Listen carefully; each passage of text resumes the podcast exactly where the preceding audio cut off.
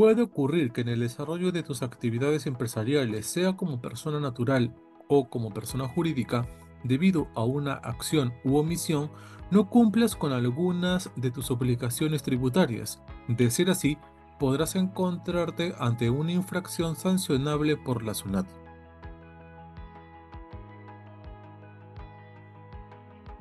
¿Qué tipo de sanciones hay?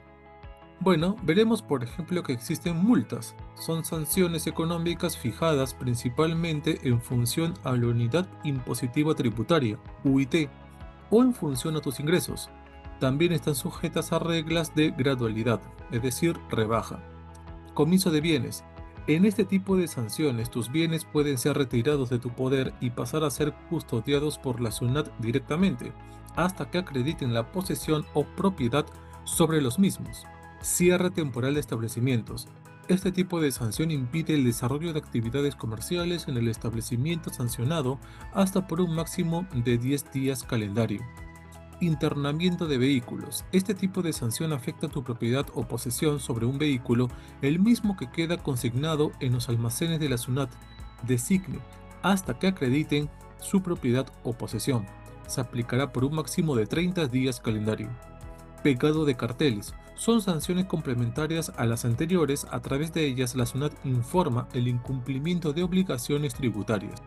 Embargos. Es un procedimiento por el que la SUNAT exige cumplir con deudas tributarias que no has podido pagar. La cobranza coactiva ocurre si la entidad ha enviado documentos de cobranza como órdenes de pago y resoluciones de determinación y no has cancelado tu deuda o multa dentro de plazo. A partir de ese momento tienes 7 días en promedio para regularizar tu situación. Pasado ese tiempo, te vas a encontrar con varios tipos de embargo. Hoy nos vamos a centrar en los embargos en forma de inscripción. Es cuando el ejecutor coactivo ordena que se inscriba la medida de embargo sobre tus bienes muebles o inmuebles que estén inscritos en los registros públicos, SUNARP o también en otros registros. De este modo, si se realiza este tipo de embargo sobre tu casa o auto, cualquier persona que acuda a SUNARP podrá verificar que hay un embargo de la institución sobre estos. ¿Cuáles son los criterios para aplicar una multa? Se aplican mediante tres filtros.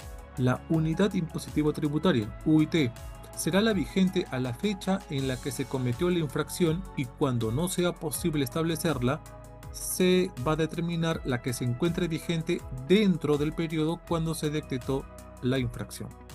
Y N, el ingreso neto, definido como total de ventas netas o ingresos en un ejercicio anual en caso no se verifique la información o sea cero, se aplicará el 40% de la UIT. Si existe omisión a las declaraciones, se aplicará el 80% de la UIT. Ingreso. Cuatro veces el límite máximo de cada categoría de los ingresos brutos mensuales del nuevo régimen único simplificado, NRUS. Por ejemplo, si te encuentras en la categoría 1 del nuevo RUS, donde el límite es 5.000 soles, el ingreso a tomar como referencia será de 20.000, 5.000 por 4. Es importante verificar si la infracción tributaria en la que has incurrido cuenta con alguna rebaja que reduzca su importe. El régimen de gradualidad está regulado en la resolución de superintendencia número 063-2007 SUNAT. ¿Cuáles son las infracciones más recurrentes? En el caso de un local comercial, emitir u otorgar documentos que no reúnan los requisitos y características para ser considerados como comprobantes de pago. Según tu régimen tributario MI, PERRER o NRUS, las infracciones van a ser desde una multa hasta el cierre temporal por 10 días.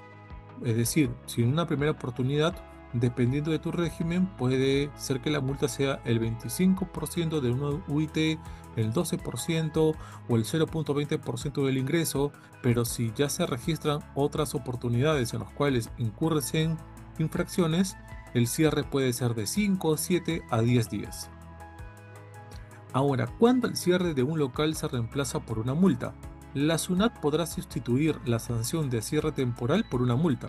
En estos casos, la multa será equivalente al 5% del importe de los ingresos netos de la última declaración jurada mensual presentada a la fecha en que se cometió la infracción, sin que en ningún caso la multa exceda las 8 UIT. ¿Cómo es esto?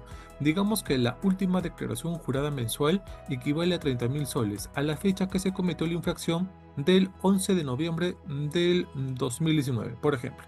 5% de 30.000 es 1.500. Ahora, según el régimen de gradualidad, la multa no puede ser menor a 50% de la UIT. Entonces se va a utilizar la UIT del 2020, 4.300, toda vez que la fecha de comisión de infracción es del 4 de enero del 2020.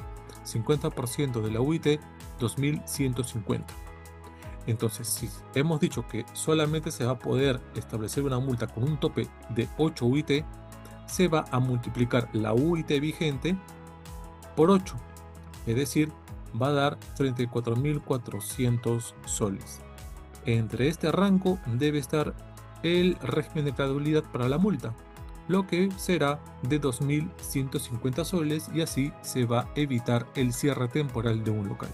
Sanciones por no pagar dentro de la fecha indicada en el calendario de vencimientos. Es importante que efectúes tus declaraciones y pagos hasta la fecha indicada en el calendario de vencimientos aprobados por la SUNAT, según el último dígito de tu RUC. En caso te retrases en la presentación de tus declaraciones o pagos correspondientes, los tienes que regularizar a fin de evitar, por ejemplo, acciones de cobranza coactiva, como hemos visto al inicio, donde a partir del vencimiento de los 7 días hábiles de notificada te podrán trabar medidas de embargo, generación de intereses legales, los que empezarán a calcularse a partir del día siguiente al vencimiento del plazo establecido en el calendario de vencimientos, hasta la fecha en que efectúes el pago, imposición de sanciones, como por ejemplo multa por no cancelar los tributos retenidos o percibidos dentro del plazo establecido, tal es el caso de las aportaciones a la ONP, entre otros, cuando tengas trabajadores a tu cargo. De esta manera ya sabes qué es lo que debes evitar para caer en sanciones o infracciones por parte de la SUNAT. Recuerda que es vital no solo para llevar finanzas saludables, sino también para que el proceso de evaluación para un proceso o para un préstamo con garantía hipotecaria sea rápido. Puedes escribirnos para recibir más información. Nos vemos.